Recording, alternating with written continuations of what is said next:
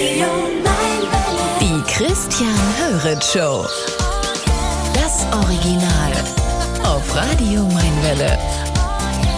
Heute live bei uns zu Gast im Studio Professor Dr. Mult Eckert Nagel, eine echte Koryphäe und wir sind sehr glücklich, dass er unser Mainwelle Gesundheitsexperte ist und vor allem Corona-Experte. Er kennt sich wirklich aus und ganz, ganz viele Menschen, viele Mainwelle-Hörer haben schon eine WhatsApp mit einer Frage gestellt. Es gibt einiges zu klären, auch gerade in den letzten Tagen hat sich ja viel getan. Eben haben wir bei Dominik Schweiger in den Mainwelle-Nachrichten gehört, ähm, die Gleichstellung kommt von Genesenen, also diejenigen, die Corona hatten und äh, glücklicherweise wieder gesund sind, und denen, die zweimal geimpft worden sind. Und das ist in den Augen von Professor Eckhard Nagel auch durchaus sinnvoll. Von diesen Menschen wissen wir, dass sie in aller Regel Antikörper gebildet haben und diese auch mindestens ein halbes Jahr danach noch aktiv sind.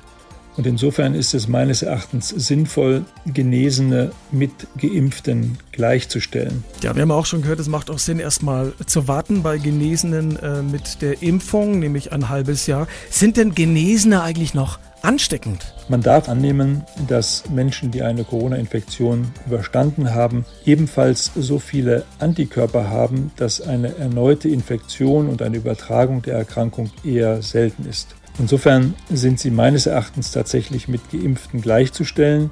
Es ist nur sehr schwierig zu definieren, wer ist tatsächlich ein Genesener. Nach meiner medizinischen Einschätzung sind es nur Menschen, die tatsächlich auch eine symptomatische Erkrankung gehabt haben, die also mit dem positiven PCR-Test auch Schusten, Schnupfen, oder Gliederschmerzen, vielleicht auch noch intensivere Symptome durchlitten haben. Das haben wir heute Morgen im Einwille Mainwecker mit Professor Eckhard Nagel schon geklärt. Auch, äh, dass bei Genesenen erstmal eine Impfung genügt, eben nach einem halben Jahr. Das macht schon alles Sinn großes Thema. Genesene und Geimpfte werden gleichgestellt. Das hat heute auch nochmal Markus Söder, haben Sie vielleicht eben in den Mainwelle-Nachrichten gehört, angekündigt. Aber dann heißt es ja auch, dass eben die äh, vollständig Geimpften und auch die Genesenen sich nicht mehr äh, testen lassen müssen, wenn sie zum Beispiel einkaufen gehen oder ins Pflegeheim zu Besuch wollen. Äh, das macht tatsächlich, äh, tatsächlich Sinn, dass man da auf eine Testung verzichtet? Ein Verzicht auf eine Testung ist sicherlich gerechtfertigt, weil man annehmen darf, dass beide Gruppen keine umfängliche Infektionsgefahr für andere darstellen. Ich würde allerdings generell darauf hinweisen, dass trotz eines Verzichts auf einen Test man sich in der Öffentlichkeit und im sozialen Raum genauso schützen sollte und andere schützen muss, wie wir das im Moment gelernt haben und auch recht erfolgreich praktizieren. Hm. Was wir auch äh, gehört haben, Genesene, tatsächlich, das macht äh, Sinn, dass man erstmal ein halbes Jahr wartet mit einer Impfung, weil sie eben so viele Antikörper schon in sich äh, tragen. Ähm, reicht aber bei Genesenen tatsächlich eine Impfung? Man darf aus den Erfahrungen, die wir mit anderen Impfungen haben, annehmen, dass sich auch hier der Körper wieder erinnert an die Infektion und erneut Antikörper bildet, wenn man wieder ein Antigen und in diesem Fall ein Impfstoff spritzt. Und äh, aus dieser Erfahrung heraus ist es sicherlich anzunehmen, dass eine solche Auffrischungsimpfung sinnvoll ist. Corona über ein Jahr, wie genervt sind Sie aktuell? Ich bin nicht so sehr genervt, aber ich bin besorgt. Äh, besorgt? Äh, besorgt nicht darüber, dass die Situation äh, der dritten Welle uns äh, überfordern würde, weil ich sehe, dass trotz aller Anstrengungen wir doch äh, sehr gut damit zurechtkommen. Äh, aber die Stimmung, äh, finde ich, die hat sich in vieler Hinsicht äh, verändert. Äh, die Offenheit, auch die Hilfsbereitschaft, äh, die wir am Anfang und durch das ganze letzte Jahr gesehen haben, schlägt jetzt in so eine gewisse äh, Aggressivität um, in so eine gewisse Konfrontation an verschiedenen Stellen. Und das macht mir Sorgen und das beunruhigt mich ein wenig. wie gesagt, nicht das äh, Virus selbst. Ja, Sie sind äh, wie immer die Ruhe selbst und äh, das, das tut auch gut. Ähm, aber viele Leute sind tatsächlich äh, genervt, vor allem die jungen Leute. Gestern, das ist das Thema heute, äh, viele, äh, wohl auch Studenten, junge Leute im Hofgarten gestern, Rudelbildung, haben dann Müllberge hinterlassen. Haben Sie da auch ein bisschen Verständnis für diese jungen Leute, die sagen, ich muss mal raus, muss mal Leute sehen oder? Also für Müllberger habe ich gar keine Verständnis. Wenn, wenn ich was in den Hofgarten trage, nehme ich es auch wieder mit. Also da kann ich äh, überhaupt keine ja, Erklärung mir machen im Sinne von, das kann man jetzt nachvollziehen. Dass es eine Anspannung gibt, das meinte ich ja gerade im Hinblick auf äh, die Stimmung, dass die kippt in Anführungsstrichen, das ist etwas, was ich sehe und dass man auch in der ganzen Diskussion um Vorteile, Nachteile, äh, Differenzierung äh, eher das Gefühl hat, man spaltet sich, als dass man zusammengeht. Auch das ähm, ist nicht mit den eigentlichen Fakten wirklich zu begründen, sondern das ist eine Stimmungsfrage. Und insofern, ähm, nein, ich habe kein Verständnis für das, was da im Hofgarten passiert ist, aber ich habe Verständnis, dass insbesondere auch junge Leute darauf aufmerksam machen, dass sie im Hinblick auf die zurückliegenden Monate erhebliche Probleme und auch gewisse Schäden haben, die wir nicht aus dem Auge verlieren dürfen. Können wir vielleicht dann später nochmal darauf zurückkommen. Äh, hat die Politik denn alles richtig gemacht, auch in der Kommunikation. Man hat immer diese Inzidenzien, manchmal haben wir das Gefühl, man blickt gar nicht mehr durch und dann geht es auch immer wieder um die Verhältnismäßigkeit. Also Blumenläden dürfen jetzt wieder geöffnet haben, äh, Buchhandlungen äh, und Inzidenzien unabhängig.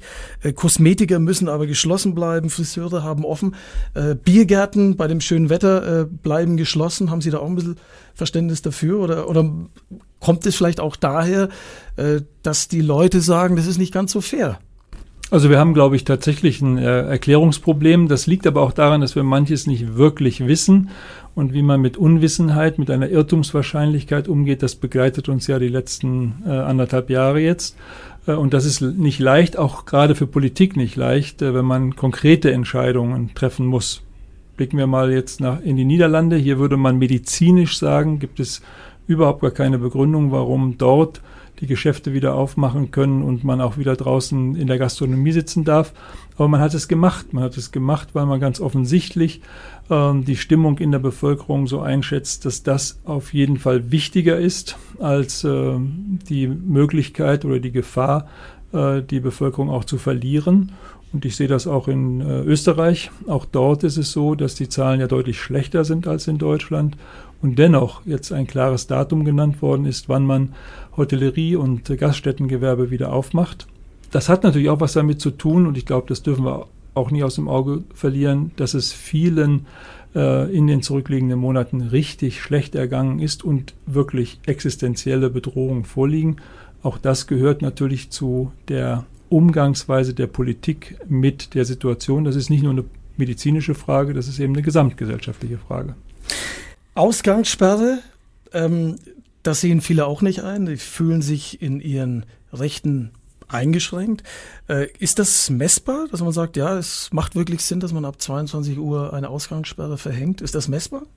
Also ich war gegen die Ausgangssperre, das kann ich auch offen sagen, weil ich die Daten, die es dazu gibt, äh, nicht wirklich überzeugend finde. Auch die Möglichkeiten, die Ausgangssperre zu umgehen, indem man sich vorher trifft und dann womöglich äh, eben in einer Gruppe auch in einer Wohnung bleibt. Äh, das ist medizinisch gesehen jedenfalls äh, keine äh, Strategie, die man zwingend so einhalten musste. Es gibt die Überzeugung, dass tatsächlich ähm, hier, wenn man jetzt zum Beispiel Handydaten misst oder wenn man andere mathematische Formeln zugrunde legt, dass die Kontakte geringer werden. Das dürfte so sein. Aber medizinisch wirklich begründet ist das nicht. Vielleicht ganz kurz, machen Sie uns ein bisschen Mut. Sie haben gesagt, wir werden jahrelang mit äh, Corona leben müssen, aber wann kommt wieder so ein bisschen Normalität in Ihren Augen? Jetzt. Ja? Also ich gehe davon aus, dass die Verbesserung der ähm, ähm, Situation draußen, die äh, längeren Tage, die wärmere Witterung äh, dem Virus wirklich zusetzt, in Anführungsstrichen, also die Krankheitsintensität abnehmen wird. Äh, das heißt nicht, dass wir uns jetzt irgendwie zurücklegen dürfen oder auch nicht, dass wir uns in großen Gruppen jetzt unbedingt gleich äh, im Hofgarten treffen sollten. Aber ich gehe davon aus, dass die Inzidenz äh, weiter sinkt. Wir haben einen sogenannten R-Wert, die Wahrscheinlichkeit, dass äh, wir andere anstecken, die ist unter 1. Das heißt, und das auch schon jetzt kontinuierlich immer um 1, jetzt darunter. Also es sind weniger Neuinfizierte als äh, äh, die tatsächlich im Moment infiziert sind. Das sind gute Werte und ich sehe auch, wenn man mal auf die Intensivbettenkapazität in Deutschland guckt, da haben wir eine angespannte, aber keine überspannte Lage mit einem langsamen Rückgang von Patientinnen und Patienten. Also jetzt beginnt langsam die Zeit äh, des Durchatmens. Wenn wir das aufmerksam tun, dann hat es auch etwas Längeres nach sich. Die Christian Höret Show. Das Original. Auf Radio Mainwelle. Freue mich sehr, ist bei uns zu Gast im Studio Professor Eckhard Nagel von der Universität Bayreuth, eine echte Koryphäe. Und äh, wenn er kommt, wenn Sie kommen, dann äh, macht es hier pling, pling, pling ganz, ganz viele Fragen, die wir jetzt auch mal klären müssen. Wir haben ja eben schon gesagt, Sie haben uns Mut gemacht, auch allein schon wegen der Jahreszeit geht es jetzt aufwärts. Wir müssen weiterhin vorsichtig bleiben. Aber jetzt geht es ja auch richtig rund, möchte man fast schon sagen, äh, mit den Impfungen. Also jeder kennt jetzt relativ viele Menschen, die zumindest schon mal die erste Impfung hatten. Und äh, der Harry, der hatte auch die erste Impfung und er hatte eine Frage. Und ich glaube, viele finden sich da wieder. Ja, das ist der Hofmanns Harry. Servus, hallo. Ich hätte eine Frage an Professor Nagel. Und zwar bin ich jetzt knapp 58 und bin das erste Mal schon mit AstraZeneca geimpft im März und soll jetzt Ende Mai die zweite Impfung erhalten mit einem anderen Impfstoff. Was sagt er dazu? Würde er das AstraZeneca empfehlen oder lieber so ein, irgend so ein Cocktail, was ich eigentlich nicht wollte? Ja, ja, dazu kann man sagen, es gibt ja äh, dazu Empfehlungen. Die Empfehlungen der äh, Ständigen Impfkommission ähm, empfiehlt eben tatsächlich jetzt eine Zweitimpfung äh, mit einem anderen äh, Impfstoff. Das ist bisher noch nicht wirklich bekannt, deswegen kann ich hier die Zurückhaltung äh, verstehen. Allerdings gibt es auch keine Hinweise darauf, dass das in irgendeiner Weise schädlich ist. Ich würde mal sagen, wenn jetzt Ende Mai erst die nächste Impfung ansteht, nochmal ein bisschen abwarten und vor allen Dingen dann auch nochmal mit dem Hausarzt, der Hausärztin sprechen. Es könnte sein, dass bis dahin dann auch eine Situation entstanden ist, wo die Zweitimpfungen wieder mit AstraZeneca gemacht werden. Das ist im Fluss das Thema und äh, da ist wichtig, mit den jeweiligen Hausärzten tatsächlich auch zu sprechen. Äh, der Bernd hat eine Frage und zwar äh, geht es, also er ist schon geimpft worden mit AstraZeneca und ähm, er würde ganz gern nochmal geimpft werden mit AstraZeneca. Aber es heißt, er würde einen anderen Impfstoff bekommen. Er würde es aber ganz gern jetzt äh, relativ schnell durchziehen. Ist äh, schon vor einigen Wochen äh, geimpft worden. Er sagt, wenn der Impfstoff da wäre, würde er sich gern impfen lassen. Also das kann man in Bayern tun, weil die äh, bayerische Landesregierung hat ja diese in Anführungsstrichen Freigabe gemacht, äh, dass diejenigen, die sich mit AstraZeneca impfen lassen wollen, das auch tun können. Äh, insofern steht dem eigentlich nichts im Wege. Ähm, die Frage ist die Verfügbarkeit. Das ist das Hauptproblem mit diesem Impfstoff im Moment auch. Wir haben ja gehört, dass Brüssel den äh, Konzern verklagt hat, weil nicht genug geliefert wird. Also hier muss man natürlich dann auch hoffen, dass dieser Impfstoff zur Verfügung steht.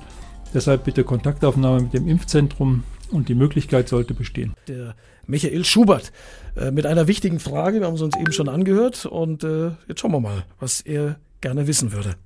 Hallo Christian. Hallo. Hallo Herr Dr. Nagel, Professor Dr. Nagel.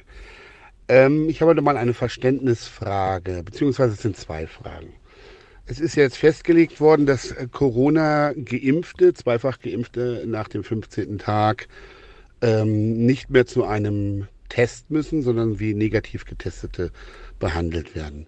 Das ist aber so nicht ganz richtig, weil wenn ich ins Altenheim möchte oder ins Krankenhaus, muss ich mich trotzdem testen lassen. So ist es in der Infektionsschutzverordnung für Bayern festgelegt. Tja, erstmal diese. Ja, also das ist äh, tatsächlich so, dass wir unterscheiden müssen zwischen einem normalen äh, Testnotwendigkeit, zum Beispiel bei einem Basketballspiel heute Abend. Wenn man da hingehen dürfte, dann braucht man einen Test und man darf davon ausgehen, dass wenn man zweifach geimpft ist, das in Zukunft nicht mehr notwendig wird.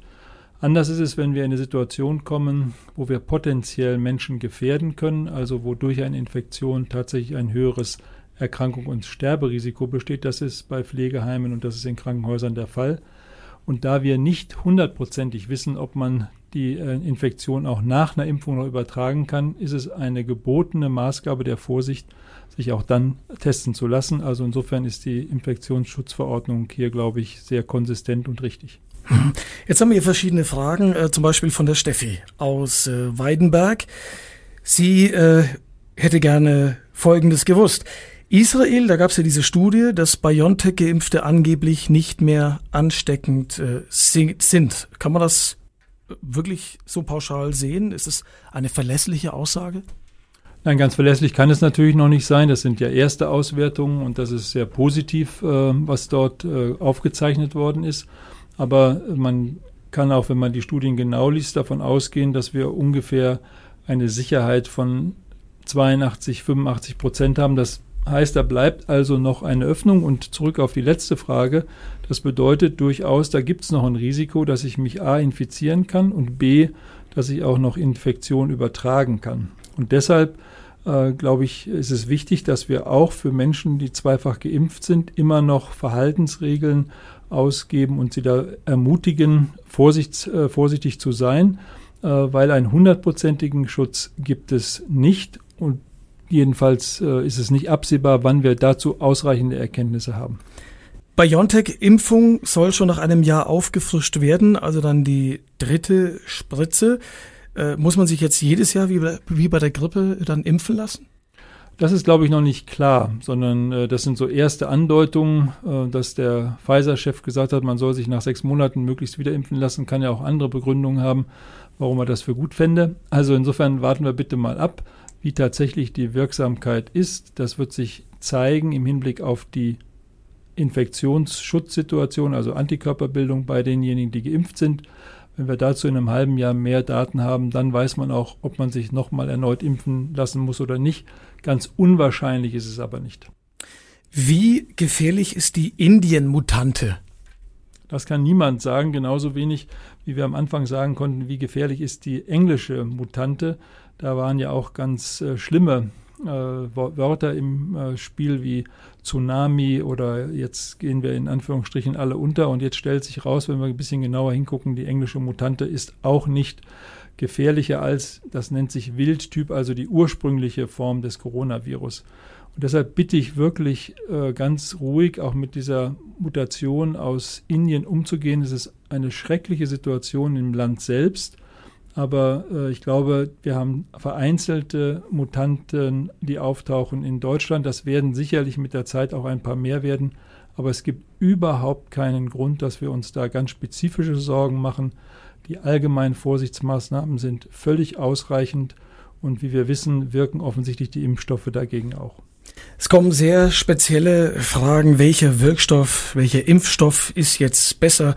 Äh, Johnson Johnson zum Beispiel, vielleicht kann ich das noch vom Stefan aufnehmen, soll unglaublich sicher sein. Johnson Johnson, noch nicht auf dem Markt. Also Johnson Johnson wäre ja schon auf dem Markt. Äh, die Markteinführung ist verschoben worden, weil Johnson Johnson prüft, ob äh, Komplikationen aufgetreten sind, die man bisher nicht erwartet hat. Also insofern ist dieser Impfstoff, glaube ich, nicht anders zu bewerten als die anderen. Wir werden in allen Fällen sehen, dass mit einem Impfstoff auch äh, einzelne Gefahren äh, vorhanden sind oder damit zusammenhängen. Aber es geht ja immer um den Vergleich Risiko der Infektion versus Risiko der Impfung. Und da schneiden die Impfstoffe allesamt aus meiner Sicht recht gut ab.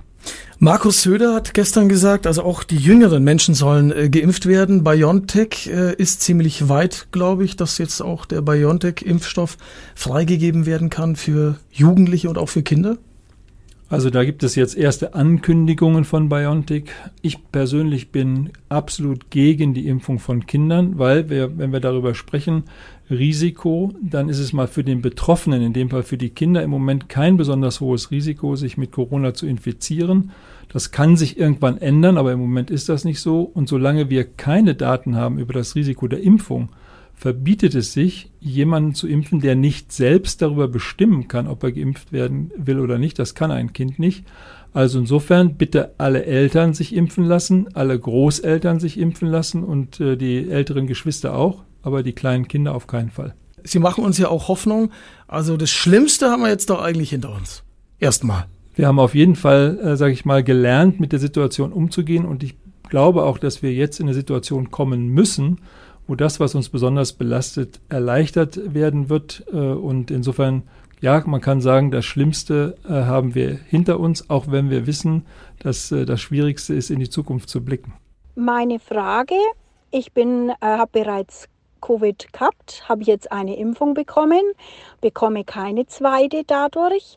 Ähm, es wird immer in der Presse gesprochen, wenn Befreiungen sind, dann braucht man zwei Stempel. Ich habe aber nur einen. Wie wird es dann unterschieden? Bekommt man da irgendwie einen besonderen Hinweis dazu oder ja, sind wir dort dann benachteiligt, weil wir nur eine Impfung haben? Danke für die Beantwortung meiner Frage. Nein, also man sollte auf keinen Fall benachteiligt sein. Man setzt ja auch zweimal Geimpfte eigentlich gleich mit äh, Patienten, die Covid gehabt haben. Also das ist ja eine in Anführungsstrichen Kategorie. Ähm, und insofern ist es eher sogar hier noch ein Vorteil, dass man neben der Infektion noch zusätzlich einmal geimpft ist. Was man voraussichtlich braucht, das ist noch nicht festgelegt, wird aber gerade entschieden, wie man es am besten macht, dass jemand, der Covid gehabt hat, einen Attest des Arztes braucht, das dürfte dann gleichbedeutend sein äh, mit eben einer zweifachen Impfung. Hm. Es gibt so viele äh, Fragen und äh, alle, die jetzt Ihre Frage noch nicht gehört haben, denen können wir auf jeden Fall sagen, Sie kommen nächste Woche wieder. Ich komme nächste Woche wieder und hole dann nach, was ich heute leider am 17, Anfang versäumt habe. Bis 18 Uhr, nein, das macht ja gar nichts. Wir sind sehr glücklich, dass Sie da sind, aber wir würden auf jeden Fall alle Fragen, die jetzt gekommen ja. sind, nochmal genau äh, durchleuchten, durchforsten, sondieren und ihn dann auch äh, wieder schicken und äh, die dann auch in den nächsten Tagen beantworten. Was natürlich abschließend die meisten beschäftigt, bewegt. Ne? Wann wird's wieder Lockerungen geben? Sie haben gesagt, jetzt geht's äh, aufwärts, weil das Wetter wenn es dann in den Sommer geht, äh, spielt auch eine große Rolle. Und viele werden ja jetzt geimpft. Jetzt geht's ja da wirklich äh, voran. Ähm, die Yvonne will wissen, wenn ein Großteil geimpft ist, gibt's dann wieder Lockerungen? Also wie viel Prozent müssten geimpft sein? Und wird es irgendwann mal wieder ein normales Leben wie vorher geben? Also wenn ich mit dem zweiten Teil der Frage anfangen darf, ein normales Leben wie vorher, dann müssen wir uns nochmal natürlich darüber unterhalten, was haben wir eigentlich gelernt aus äh, dieser Pandemie und da wird es wahrscheinlich doch eine Reihe von Einsichten geben, die unseren Alltag anders sein lassen als vorher. Auch im positiven Sinne. Ich will das gar nicht nur negativ sehen. Äh, der zweite Punkt im Hinblick, wie viele Leute müssen geimpft sein, äh, damit wir auch diese sogenannte Herdenimmunität haben. Das ist ja eine relativ hohe Zahl. Äh, da werden wir länger nicht hinkommen. Insofern äh, kann man jetzt positiv mal sagen, die WHO hat heute vermeldet, dass wir mehr Geimpfte in äh, Europa haben wie Infizierte. Das heißt also im Moment sind schon mehr Leute geimpft, als äh, sie äh, positiv getestet wurden. Also das ist schon mal, finde ich, ein echter Fortschritt. Und äh, im Hinblick auf die Verbesserung der Situation, äh, wir haben jetzt eine ganze Reihe von Ländern, die äh, ihren Lockdown aufheben. Wir sehen das in Frankreich, wir sehen das in Teilen von Italien, wir sehen es in Österreich, in Dänemark, in den Niederlanden. Und Deutschland wird nicht ganz äh, hinten stehen, sondern ich glaube, wir werden verantwortungsvoll uns überlegen, äh, wann können wir anschließen. Und ich gehe mal davon aus, dass in den nächsten 14 Tagen hier Schritt für Schritt auch Lockerungsmöglichkeiten dargestellt werden. Äh, und die sind dann sicherlich auch gerechtfertigt. Also ich glaube, es wird jetzt äh, strukturell besser, weil auf der einen Seite mehr Impfungen durchgeführt worden sind, auf der anderen Seite die Rahmenbedingungen draußen es eben ermöglichen, dass wir zum Beispiel auch zusammenkommen, wenn wir im Biergarten sitzen. Das ist eine andere Situation, als wenn wir ins enge Restaurant gehen. Also es wird mit Sicherheit hier jetzt positive Schritte in nächster Zeit geben. Also zwei Wochen vielleicht durchhalten. Also genau, durchhalten auf jeden Fall und bitte vorsichtig bleiben, ja. weil ich hatte gerade, bevor ich herkam, ein Gespräch mit einem Kollegen, der in Nepal in der äh, Quarantäne sitzt, weil er sich dort infiziert hat und doch einen relativ schweren Verlauf gehabt hat. Äh, und äh, äh, das erinnert einen immer sofort daran, wie wichtig es ist, tatsächlich vorsichtig zu sein und auch unter Umständen auf die Dinge, die einem jetzt gerade ganz wichtig erscheinen, zu verzichten, um sich nicht zu infizieren. Aber das kann gelingen, das gelingt ja auch vielen. Und äh, wie gesagt, mit den Impfungen, die jetzt da sind, kommen wir in ein gutes Fahrwasser und äh, die Zeiten werden besser positiv bleiben. Es geht aufwärts. Vielen, vielen Dank. Äh, wir bleiben weiterhin achtsam. Professor Eckhard Nagel, alle Fragen, die gekommen sind äh, von Ihnen, die wir noch nicht beantwortet haben, die werden in den nächsten Tagen beantwortet und äh, die Antworten Ihnen dann auch zugeschickt oder Sie hören einfach die Meinwelle. Und nächste Woche haben wir wieder ein Date. Nächste Woche haben wir wieder ein Date und ich freue mich drauf und alle. Zuhörerinnen und Zuhörer bleiben bitte gesund und achten auf sich. Dankeschön, Professor Eckert Nagel.